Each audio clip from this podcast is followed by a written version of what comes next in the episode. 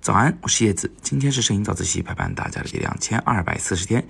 今天是在成都陪大家早自习啊，熟悉我的同学应该知道啊，昨天、前天啊，我还在重庆，昨天呢就在成都带学生了。我跟学生们一起拍了不少的东西，那其中呢就有这一个小小的店铺。我们今天就以这个店铺的门脸为例，给大家讲讲蒙德里安式的照片的拍法。首先，我们了解一下蒙德里安，他在艺术史上其实蛮有地位的哈。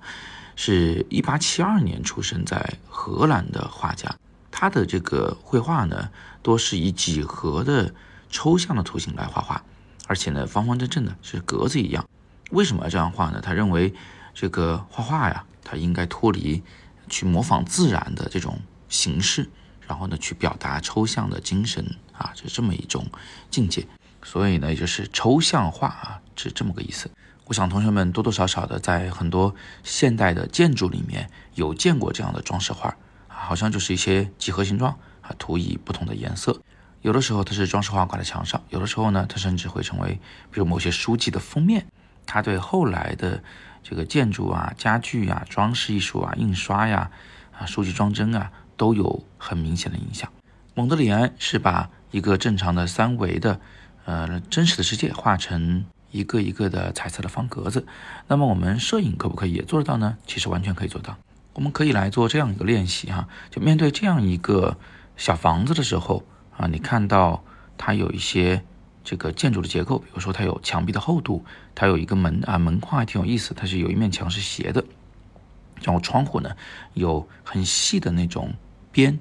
那在阳光的照射下呢，又有了光和影，对吧？那我们就来拍摄。啊，这一个门的局部，你会发现，哎，它真的就变成几何图形了。当然啊，这种事情往往是说起来简单，真要做起来呢，还是有些技巧要说的。就比如说，呃，我们比较少用广角拍照，广角镜头呢，在拍这个的时候，它会有点太广了，容易拍到更多的杂物，画面不够简洁，就不够抽象。另外，它还有近大远小的效果，近大远小本身就是一种立体感，而且呢，我们要做的是去除立体感，对吧？那除了用长焦镜头来拍以外，我们呢还会在构图的时候刻意的去对齐一些边，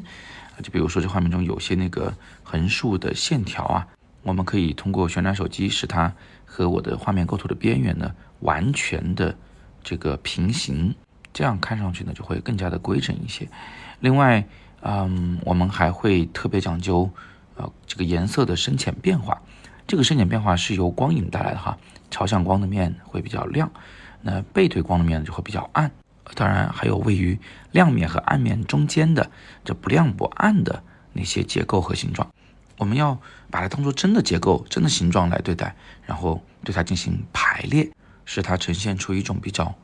均衡的样子。就比如说，画面的左边有东西，右边就也要放点什么东西，放点什么形状。如果左下角有东西，那么就在右上角呼应一下，使它能够平衡起来。避免有一块呢特别的空。不过这种排法最难的其实是如何在你的大脑里面把这个本来是真实的、可以摸得到的、有厚度的、有温度的一个事物，一个三维的东西，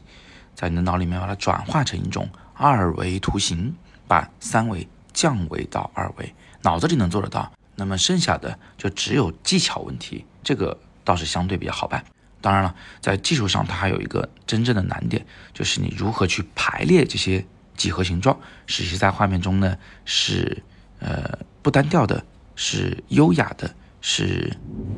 怎么看怎么舒服的。因为它已经脱离了具体事物的这种样貌，所以呢，这个构成的形式感，呃，这个东西多大、